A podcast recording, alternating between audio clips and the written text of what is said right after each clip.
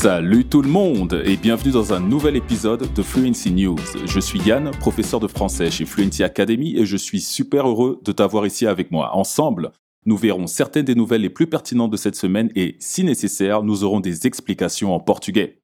Avant de passer aux nouvelles, n'oubliez pas de jeter un œil sur notre site web fluencytv.com. Là, vous y trouverez des liens vers toutes nos ressources et la transcription de cet épisode. On commence? Il s'est passé pas mal de choses dans le monde entier ces derniers temps, mais notre principal sujet du jour et l'objet principal de cet épisode sera le conflit russo-ukrainien. Comment en sommes-nous arrivés là? Ce qui se passe réellement et ce en quoi nous pouvons nous attendre.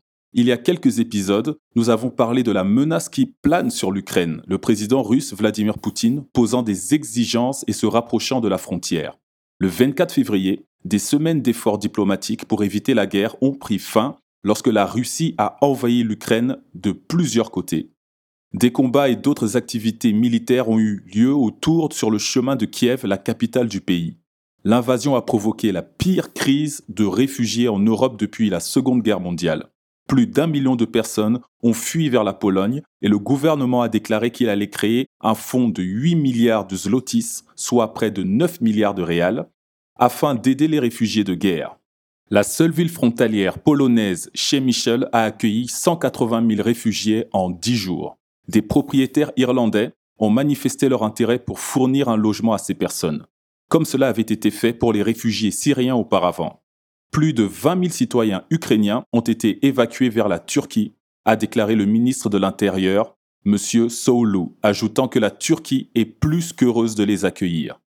Des célébrités et des entreprises collectent des fonds pour les envoyer dans des pays et les gens rassemblent des ressources pour aider là où ils le peuvent.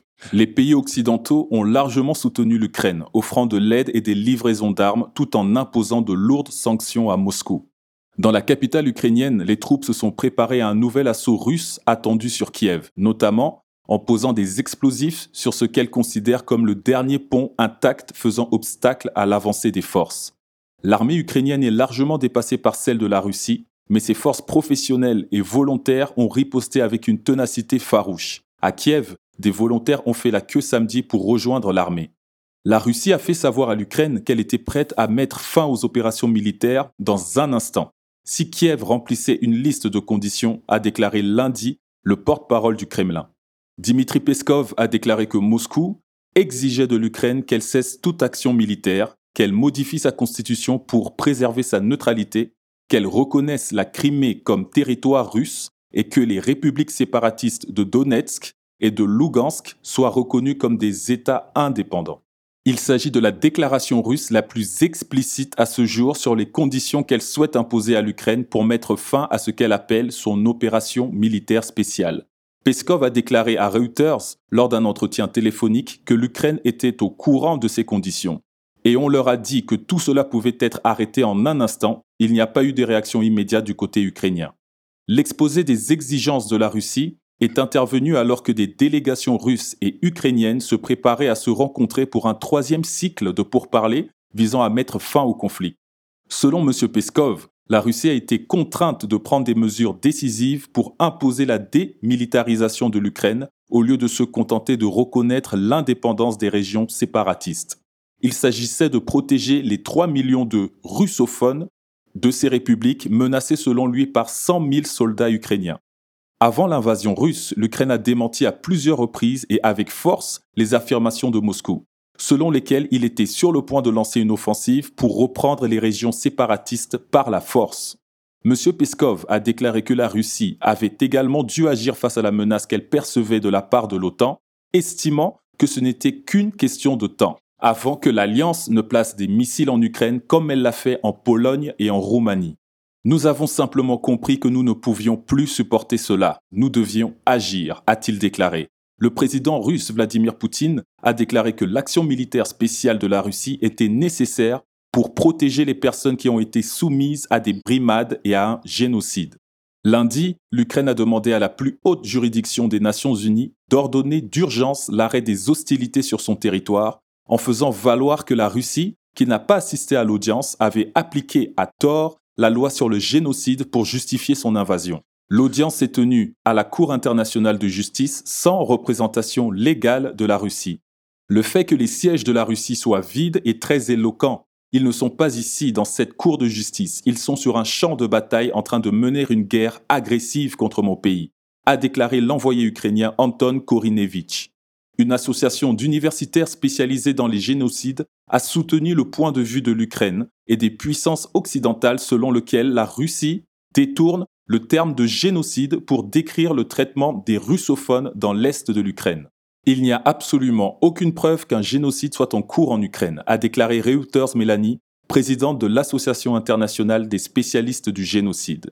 Comme nous l'avons déjà dit, il s'agit d'une histoire qui évolue rapidement, et il est impossible de savoir ce qui va se passer ensuite. Cet épisode est enregistré à l'avance, il se peut donc qu'il y ait des mises à jour, mais nous laissons les liens vers certains médias qui couvrent cette affaire en direct, afin que vous puissiez en savoir le plus jusqu'à notre prochain épisode la semaine prochaine.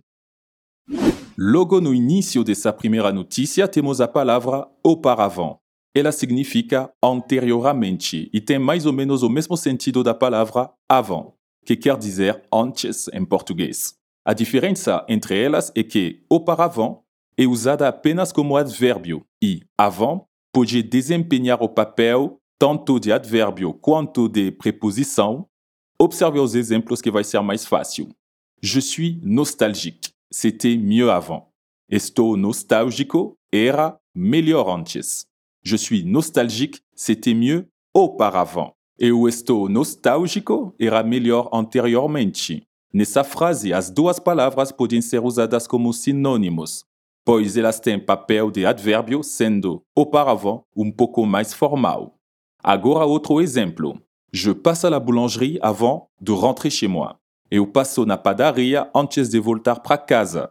Nessa frase, apenas o avant pode ser usado para iniciar uma anterioridade, porque aqui trata-se de palavra antes, desempenhando o papel de preposição. Se você tentar traduzir esse segundo exemplo com anteriormente, vai perceber que nem em português vai fazer sentido. Então anota essa dica aí, beleza? Puisque c'était un sujet très lourd, voyons quelques bonnes nouvelles, ok? Un comté des États-Unis sera le premier à avoir un chien stationné au palais de justice qui est spécifiquement formé pour réconforter les personnes qui font face à des expériences traumatisantes. Le procureur du comté, Todd Collins, souhaite qu'Aroostook devienne le premier district du Maine à employer des chiens de palais de justice pour réconforter des enfants et des victimes de crimes tout au long de la procédure judiciaire. Son objectif est de réduire le stress et les dommages psychologiques subis par les survivants et les témoins qui revivent les événements traumatisants qui les ont amenés au tribunal. Holiday, un labrador jaune qui a été donné par un éleveur local, est en train d'être formé pour travailler avec des gens dans le cadre de salles d'audience. S'il faudra près de deux ans à ce chiot précoce pour achever sa formation, la jeune chienne de 14 semaines fait déjà fondre les cœurs à chaque fois qu'elle se rend dans les bureaux. Un palais de justice du comté possède déjà un chien de thérapie non officielle, Nefi, un matin anglais de 3 ans. Mais une fois sa formation terminée, Holiday aura un travail beaucoup plus ciblé que celui de Nefi. La différence entre un chien de thérapie et un chien d'assistance est le niveau d'attention dont ils font preuve. Entre autres compétences, Holiday apprendra à rester immobile et silencieuse dans une salle d'audience, à se diriger vers la barre des témoins sur commande et à rester assise à cet endroit pendant de longues périodes.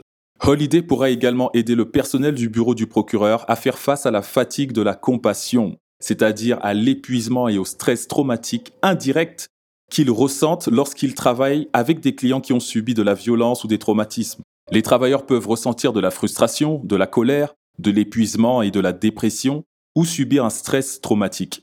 Un chien de palais de justice peut apporter un soutien émotionnel à tout le monde, a déclaré M. Collins. Aqui na segunda notícia temos a expressão faire face a. Bom, pode não parecer tão evidente porque em português falamos essa mesma coisa de uma maneira completamente diferente. Faire face a quelque chose quer dizer encarar, uma palavra só. Lidar com alguma coisa. Vou te dar um exemplo. Les manifestants ont fait face à la police. Os manifestantes encararam a polícia. Enfin, l'oiseau national de la Nouvelle-Zélande n'est plus menacé, car sa population atteint 20 000 individus. Après des années de déclin, le nombre de kiwis rebondit grâce aux efforts de conservation intensifs déployés par les gouvernements et les bénévoles. Parmi les cinq espèces de kiwis, c'est le kiwi brun de l'île du Nord qui s'en sort le mieux.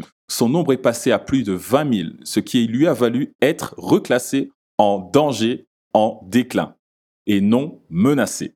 Et sa population devrait augmenter de plus de 10% au cours des trois prochaines générations. Ce changement de statut s'accompagne d'un avertissement important, à savoir qu'il dépend d'une intervention continue en matière de conservation, a déclaré Hugh Robertson, conseiller scientifique en chef du DOC. Monsieur Robertson travaille sur le kiwi depuis plus de 30 ans et a déclaré qu'un travail considérable avait été réalisé pour sortir l'oiseau national de l'impasse. Le fait d'être un oiseau terrestre incapable de voler n'a pas aidé le kiwi à survivre, en particulier avec l'introduction de prédateurs tels que des stoats, les rats, les furets qui s'attaquent aux nids et aux jeunes. S'ils sont livrés à eux-mêmes, les poussins de kiwi n'ont que 5% de chance de survivre jusqu'à l'âge adulte dans la nature. Mais grâce à des interventions telles que l'opération Nest Egg, qui consiste à prélever des œufs dans les nids sauvages, à les faire éclore et à les élever en captivité avant de les relâcher dans la nature, les chances de survie passent de 30 à 50%, a expliqué M. Robertson. Et les efforts déployés pour sauver le kiwi ont eu des répercussions sur de nombreux autres oiseaux, la réduction des prédateurs aidant d'autres espèces à prospérer également, a-t-il ajouté. Le nombre d'animaux dans la catégorie menacés critique au niveau national est passé de 25 en 2012 à 18 en 2021 selon le rapport. Cet épisode touche à sa fin, mais n'oubliez pas que nous avons un nouvel épisode chaque semaine et que nous ferons de notre mieux pour mettre à jour toutes les histoires, les actualités que nous couvrons. E se você quer aprender inglês, espanhol, francês, italiano, alemão, japonês, mandarim ou coreano mais rápido e com todo o suporte da Fluency Academy, você precisa se inscrever na nossa lista de espera, garantir o seu nome nela e a sua melhor chance de se tornar aluno da Fluency Academy. Quando abrirmos uma nova turma, então, aperte o link que está na descrição desse episódio e faça a sua inscrição 100% gratuita, tá? Leva só 15 segundinhos. C'est tout pour aujourd'hui. Je te remercie pour ton attention, ton écoute attentive et à la prochaine fois. Ciao